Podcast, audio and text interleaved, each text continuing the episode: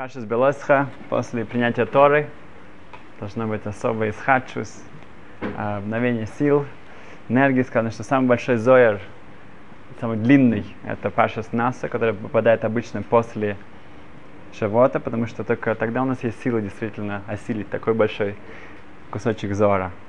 А, но мы будем говорить сначала Шавот. У нас есть такой минхак, традиция не спать всю ночь и учиться. Да? Поэтому тут можно спать. Потому что, эм, Шавот мы не спим. Почему? Эм, у нас есть традиция, что мы поздно пришли на Матан Торы, на, на надавание Торы, поэтому это мы делаем тикун, мы исправляем это. Но если подумать об этом, то чаще всего получается, что ночью человек учится, он сонный, ему тяжело, он только что у него была целая трапеза.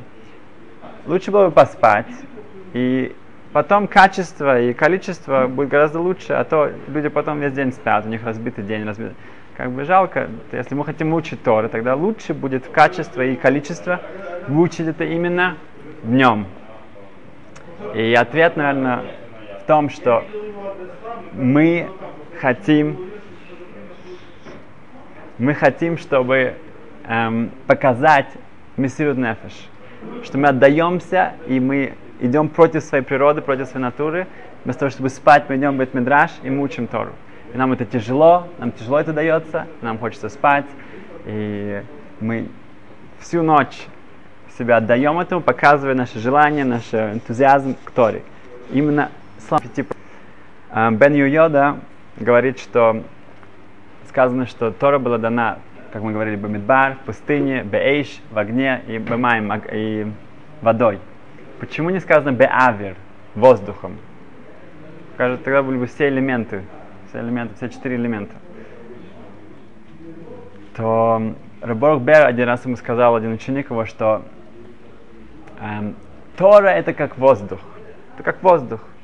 Без него просто невозможно. И Раборг Бер его поправил, говорит, нет. Тора это жизнь. Воздух это, воздух нужен, чтобы жить. Это хейхатимца, это это средство, чтобы жить. А нет, Тора это сама жизнь. Бен Йода, это Бен Ишхаев, его пируш на Месахта Шаббат, отвечает так, очень интересно, он говорит, что сказано, что Ашем поднял над нами гору Синай, кехар кигигис, как бочку над нами поднял, сказал, что если вы принимаете Тору хорошо, если нет, то она опускается на вас. И он объясняет, что гигис это бочка, да, гигит. И имеется в виду, что еврейский народ был, находился как будто бы в бочке. Он полностью были покрыты ей. И воздуха в этот момент не было.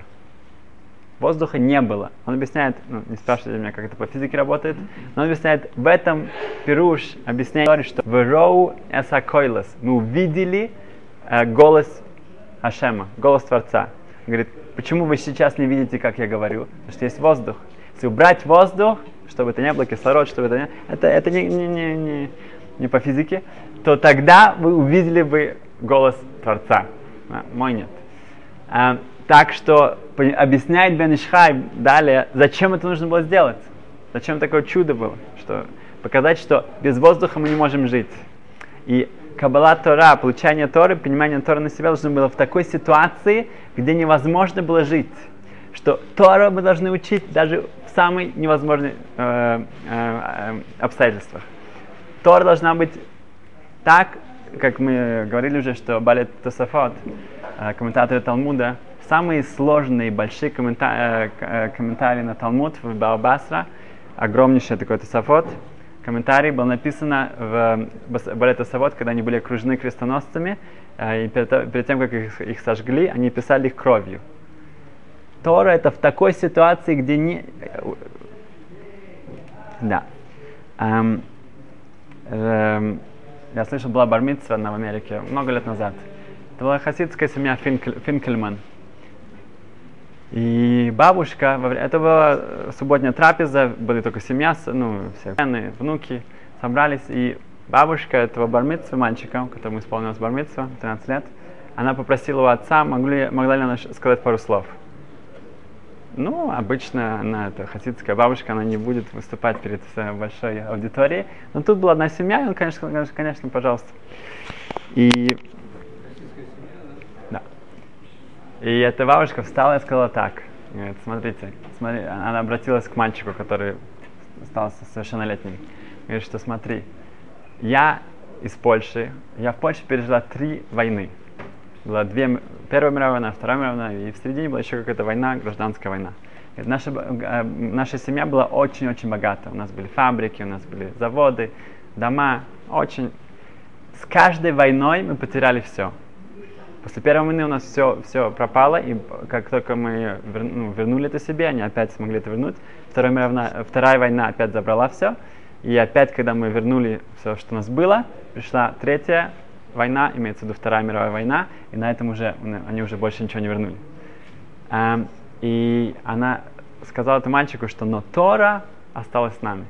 Что бы с нами ни стало, все, нас всех разбросало по всему миру, но так как э, вся наша семья, они были также Талмиди Хахамим, они были мудрецами Торы, знатоками Торы, это осталось с нами, это никто у нас не мог забрать. Все, что у нас было, но это с нами. Это то же самое говорил Шмуль Нагид. Шмуль Нагид был известным эм, эм, во времена Решаним э, в Испании. Он был э, казначеем э, испанского коря, короля. И когда он, эм, эм, так как Шмуль Нагид, у него была такая влиятельная позиция, у него было много врагов, которые старались ему как-то эм, ему как-то навредить. И они сказали царю, что он, он крадет из, из, э, казни, э, из э, казны, царской казны. Он забирает себе, он, он, он, поэтому он так разбогател. И царь, этот король этому не верил, но в конечном итоге они все время ему это говорили, это лошанру, это злословие. И он сказал ему, хорошо, давай проверим. И он спросил, какая твоя, эм, твой капитал? Он спросил Шмоля Нагет. И Шмоля Нагет попросил пару времени, чтобы посчитать, он вернулся к нему с бумажкой. И тот посмотрел на эту цифру, это, скажем, там, миллион дукатов, и он пришел в страшный гнев. Он сказал, что я же сам тебе заплатил больше, чем эта сумма. Это не может быть. За все эти года это не может быть. И он сразу же бросил его в тюрьму, в темницу, и говорит, о, да, видишь, это сам он, он такой лгу, э, лжец. Но после того, как он немножко остыл, он, он понял, что если Шмоля Нагид, он очень, очень э, мудрый советник у меня всегда был. Он мудрый человек, он, он хорошо считает. Он, что он, зачем он написал мне такую сумму, которая не соответствует его настоящему капиталу?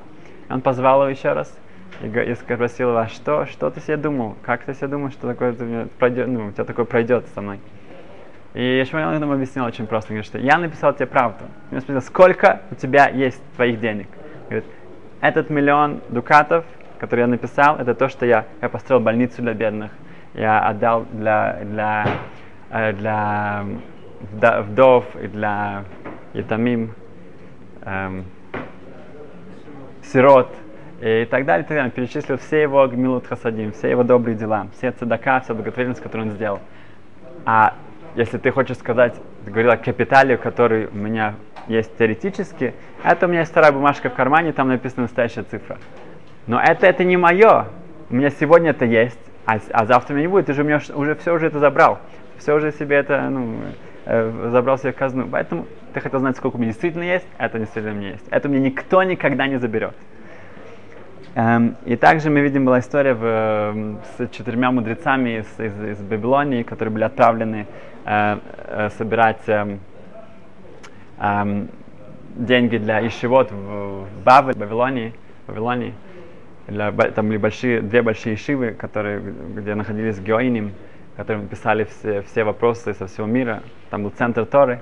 И корабль, на котором они путешествовали, э, на него напали пираты, и всех четырех э, этих мудрецов их, э, их, их схватили, и проезжая по разным портовым городам, они продавали их и за очень высокие суммы, и каждые, все большие еврейские общины, они отдали все свои деньги, чтобы выкупить их.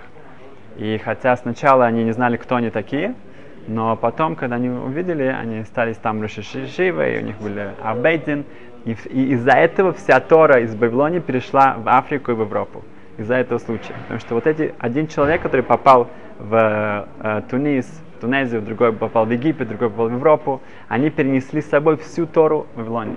И, и перешел весь центр Европе, э, э, Торы из, из Вавилонии в Африку и в Европу. Видим, что этот человек, он, они продали их, как, они, у них не было одежды.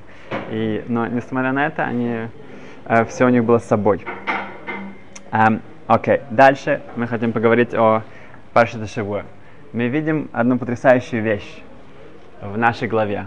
Сказано, что эм, Леви эм, на, на эм, Аарона Коин должен был сделать нуфа. Нуфа это как мы делаем с, эм, с лулавом, да, мы его поднимаем наверх, вниз, вправо, влево и со все стороны. То же самое должен был взять каждого из левитов и поднять его в разные стороны, опустить и так его осветить этим действием. Эм, Рабхайм Шмулевец, он делает э, математический расчет. Он говорит, что это сказано, что он сделал это все в один день.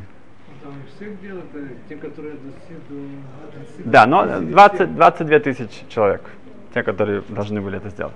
Если бы он это сделал... Да, да. Даже если бы это он был сделан, то, э, занимался этим 24 часа в сутки, сказано в один день, это значит, что он бы делал, он бы поднимал вот так вот 15 человек в минуту. Okay? 15 человек в минуту нужно было сделать вот так вот, 24 часа в сутки. Если это было только днем, тогда получается 30 человек в минуту. Но вы можете представить, да. А, говорят комментаторы, это было чудо, только чудо такое может случиться. Но проблема, что в Талмуде сказано, что откуда мы знаем, что Аарон, он был гибор, он был сильным, и приводится доказательство отсюда. Поэтому вопрос, если это было чудо, то что значит, ты можешь сказать, что он был сильным? Может быть, он не был сильным. Но это было чудо, чудо, чудо можно все сделать. Ответ такой, что в, в Торе в нескольких местах, что э, у наших э, у, у праведников, у людей были сверхъестественные какие-то силы. Я, а Яков Авину, да, отец Яков, когда он приходит к пруду, руч, ручью, БР, ручей, и он видит, что как колодец, о, колодец, то эм, и он закрыт, сказано, что огромнейший камень лежит на нем, и все эм, пастухи ждут, когда все-все соберутся, чтобы его откатить. Когда он видит, что эм, Рахель спускается, эм, идет туда, то он подходит, и сказано, что он, он убирает этот, э, этот камень, как э, пробку с бутылки. Да.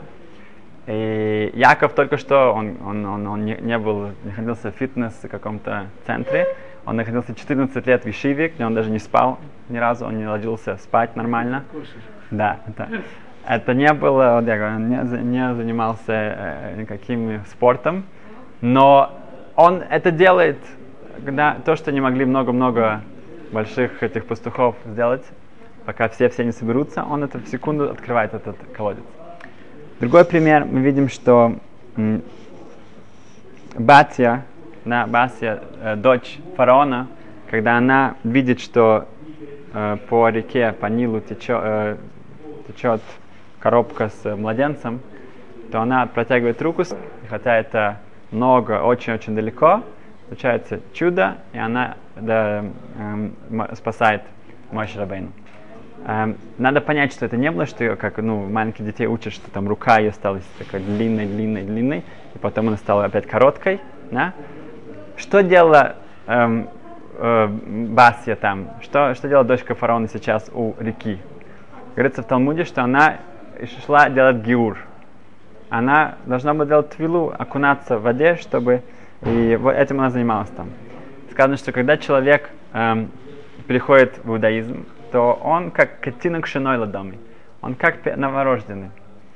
В Геморе сказано в Санхедрин, что Адам Аришин, первый человек, до того, как он э, согрешил, он был с земли до небес, и он мог видеть весь мир. Что это значит? Что он был каким-то великаном, каким-то, как вот вместо динозавров? Нет. Имеется в виду, что его физическое состо... э, э, э, состояние соответствовало его духовному, и поэтому это было не ограничено. Он мог действительно достичь все, все физические материальные вещи, не могли его остановить. И это то, что случается с, с Басией. Э, в тот момент, когда она переходит в иудаизм, она сейчас как новорожденный ребенок, у которого нет никаких грехов, она своей силой волей может делать вещи, которые э, сверх природы. Эм, Крабхайм Шмулевец объясняет. Э, то же самое со всеми остальными. В Геморе сказано в, в перке, а вот кто такой гибор, кто такой сильный, а койвишес ицро. Если ты можешь контролировать, ты можешь пересилить свои эм, э, плохие побуждения, тогда ты считаешься сильным. Это не, эм, как говорится, о мускулах. И именно эта сила дает человеку делать вещи, которые даже в материальном мире эм, эм, мы видим потрясающий эффект. Эм, в законах, которые связаны, как вести войну, Рамбам объясняет, что когда эм, еврейская армия идет на войну, то ей не следует, когда они окружают город, они окружают его со всех сторон, не окружать его с четырех сторон. Окружить его только с трех. Чтобы был выход для противников, чтобы их выход, у них был выход. Объясняется, почему именно такой, он дает такой совет. Потому что если ты окружаешь город с четырех сторон, тогда люди, которые там находятся внутри, они понимают, что у них нет выхода из этого э, э, положения. И они будут бороться с силой, которая будет гораздо выше их, их, э, их нормальных сил. И это приведет к гораздо большим э, потерям. И чтобы это избежать, нужно дать им выход. Если они видят, что есть выход, они, они решат убежать. У них не будет этих, этих сверхъестественных сил, которые дают вот это чувство, когда ты знаешь, что у тебя нет выхода, у тебя некуда бежать, тогда ты будешь эм, э, действовать гораздо более сверхъестественно. Эм, чтобы показать это, мы, я только что слышала дев, э, одной э, девочка, которая родилась без палец, пальцев, без руки, ну без, как это называется, эм, без ладони, да, на обеих руках. И все, и ладони, и э, кисть, да, без кистей, на обеих руках. И хотя у нее могли быть протезы, а, а, в конечном итоге у нее не было протезов, и она э, не захотела, она научилась писать, э, держа эм, э, ручку в, в локте. Да, можете каждый себе потом представить, как это выглядит. Она научилась писать к локте. И сейчас недавно проходил конкурс, э, э, международный конкурс в Америке. И она выиграла этот конкурс по, по писать эссей, сочинение.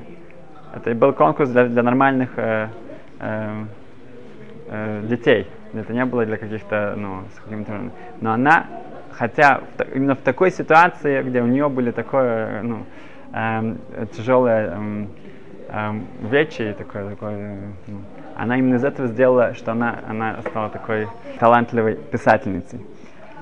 Эм, теперь, есть известный раввин в Америке, Рав Захария Веллерстайн Акоин. В Захаре у него есть школа для, для девочек, для девушек с, с 16 до 120 лет. Такая у него возрастная группа. С 16 до 120 в Америке, в Нью-Йорке. Это особенно для, для девушек, для женщин, которые какие-то находятся в каких-то э, проблемах или какие-то семейных.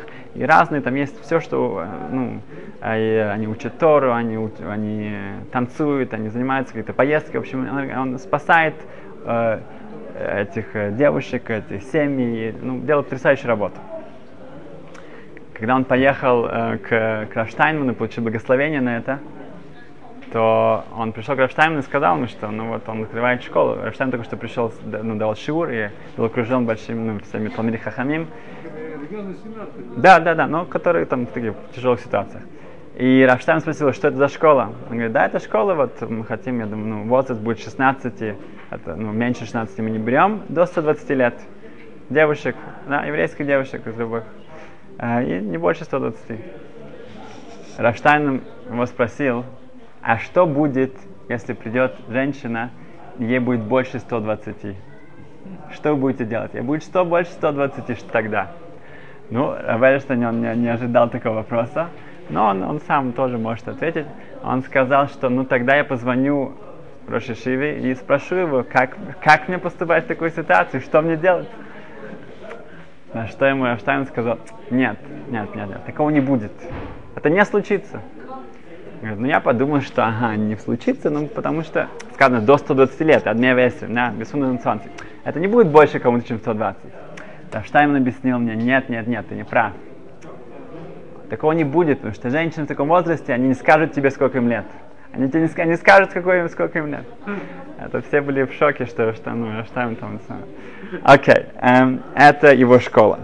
Раньше у него было, был большой, большой, как он, э, как он делает, ну, собирать деньги для этих огромных программ этих.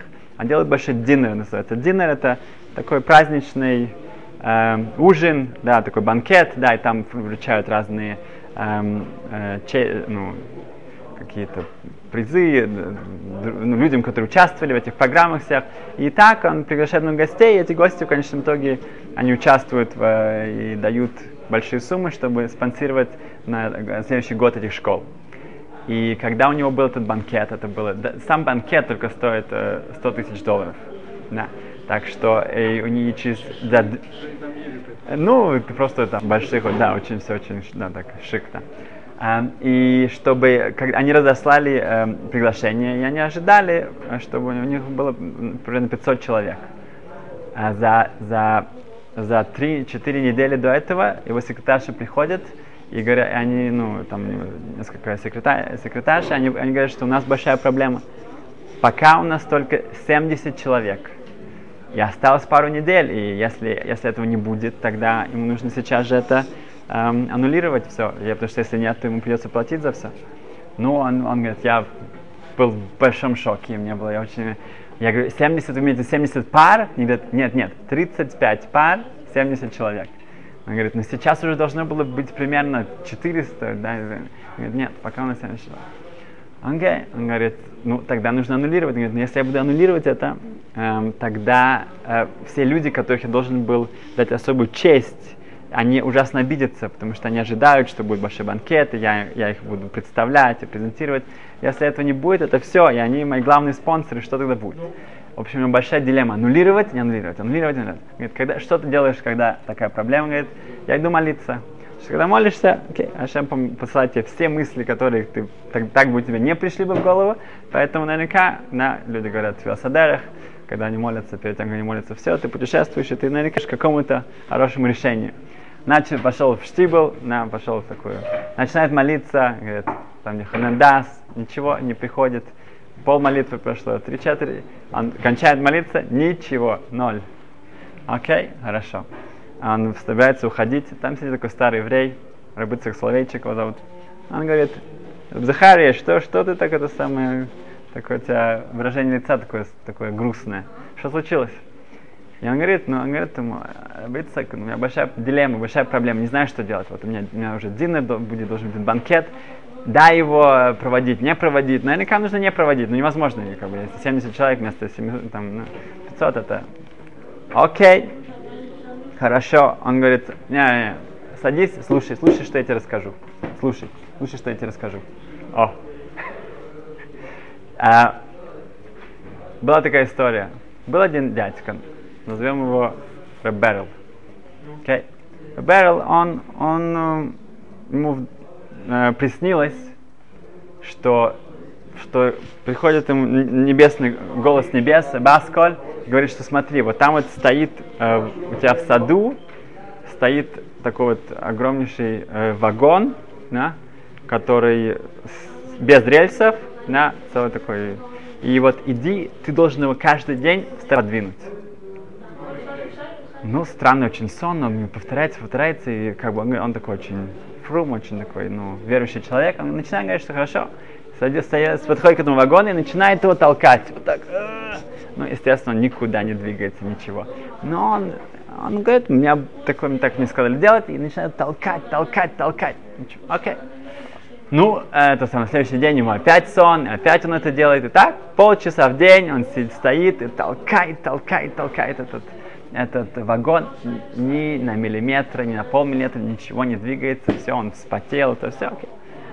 Приходит один раз этот Берл туда, толкать опять же очередной раз этот вагон, видит там такой, такой ангелочек, такой, такой темного такого вида, такой с ехидной такой улыбкой сидит.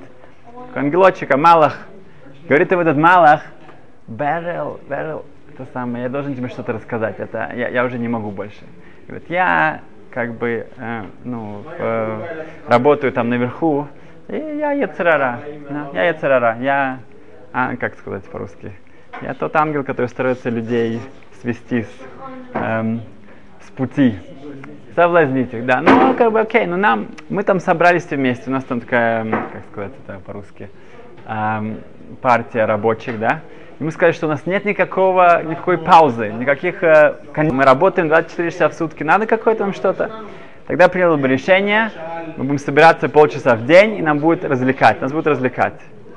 И что ты думаешь, наше развлечение? Мы все собираемся и смотрим, как один дурак, идиот, Беррел его зовут, он стоит там и старается сдвинуть этот огромный, огромный вагон. И мы просто, ну мы не можем, это ничего более смешного не придумаешь. Но вот уже мы это делаем несколько месяцев, и я думаю, ну это даже я, я царара, я уже не могу. Не, я, я не могу. Я сказал, что все, надо ему сказать об этом. Это просто, ну, совсем нечестно. Это настолько как бы уже эм, такое, ну, окей, ну это Белл слушай, говорит, да, действительно, что я вообще-то делаю? Да, это какой-то, ну, как бы под, подсмешище. И все, он говорит. Ночью приходит ему Баско и говорит, Берл, Берл, что случилось? Надо, надо, надо, надо, надо, надо же, надо же э, толкать, толкать этот э, вагон. Он говорит, да, ну что, я же знаю, все на смеются, это же ерунда. Говорит, нет, нет, ты не, ты не, ты не, это не слушай ни в коем случае. Со всей истории, во всей истории человечества никто еще не толкал вагон лучше, чем ты. Как ты это делаешь, никто так не может сделать. Никто. Ну, Белл думает, о, окей, хорошо, это другое дело. И, и пошел это самое его толкать. Через пару дней опять приходит этот ЯЦГ, приходит этот ангелочек и говорит, что ты делаешь? Толкать, что значит толкать? толкать, нужно, чтобы сдвинуть его. Ты же не сдвинешься ни, ни на миллиметр, никуда. Посмотри, сколько ты уже месяц, месяц толкаешь. Он никуда не сдвинулся, никуда не ушел. Говорит, говорит, да, ты прав, ты прав. Это, это же действительно идиотизм. Он же никуда не двигается, никуда не двигается. Хорошо, ты не буду больше. Приходит в и говорит, нет, твое дело толкать. Не сдвинуть, я же сказал толкать, не сдвинуть его. Окей, хорошо. Берл начинает толкать дальше, дальше. Через пару недель он идет по, в город, и видит, что телега упала на, на одного мужика, и его жена старается спасти, но не может оттуда. И он подбегает и говорит, она говорит, быстрее беги, беги, беги, принеси нам лошадь, лошадей, чтобы мы могли сдвинуть телегу, чтобы вытащить моего мужа, он, он, он, он, он там задыхается. Он говорит, пока я приведу, при, прибегу за лошадью, ему уже будет конец. Он говорит, да, ну что делать? Говорит, давай поднимем. Говорит, ты не можешь поднять, там 300 бочек, 300 бочек с вином э, на, этой, на этом вагоне, ты не можешь его поднять. Она говорит, да, ну пока я прибегу, говорит, да, я попробую. Короче говоря, он подходит к этой, к этой тачке, к этой вагон, телеге и берется за нее. Он говорит, я поднимаю, ты его тащишь. Он поднимает эту телегу, она вытаскивает ее мужа, и он... И теперь он понимает, что все эти месяца, что он старался, старался э, сдвинуть этот вагон, это имеется в виду, что он, он работал над своими мускулами. Он действительно только потому, что он каждый день тренировался, он смог это спасти эту жизнь. Говорит ему этот рабыцик словечек, Захария, твое дело только толкать. Твое дело толкать. Что потом будет, это уже не твое. Это, это, это, это не твое. Твое дело, Ашем хочет, чтобы ты толкал. Делай этот дин, делай этот банкет, и все будет хорошо. Ну, Захар говорит, идет, хорошо, все, все, делаем, делаем банкет. Они старались кого-то найти, еще, еще, кого-то сделать рекламу, но окей, уже пришло время, все говорит, что этот банкет, хотя это был критический, э, финансовые были проблемы в, в, на, на Уолл-стрит, в Америке было тяжело, это был самый банкет за всю историю школы. Пришло 800 человек, и э, не было мест, и, и собрали огромнейшие суммы, и люди к нему подходили и говорили, что что это такое, как бы мы слышали, что никто не придет, поэтому нам стало жалко, поэтому мы пришли, как бы, ну смотри, пришло же такое, такое, это, это наверное, какой-то маркетинг, тогда наверняка у тебя какой-то, ты придумал какой-то такой специальный план, чтобы заманить так много людей. Говорит, я ничего не придумал, надо толкать.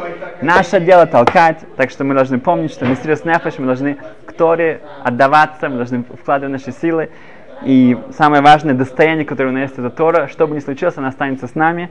И что важно, вот этот determination, быть очень-очень уверенным, очень целеустремленным. И Беза Сашем, Ашем нам поможет. Спасибо.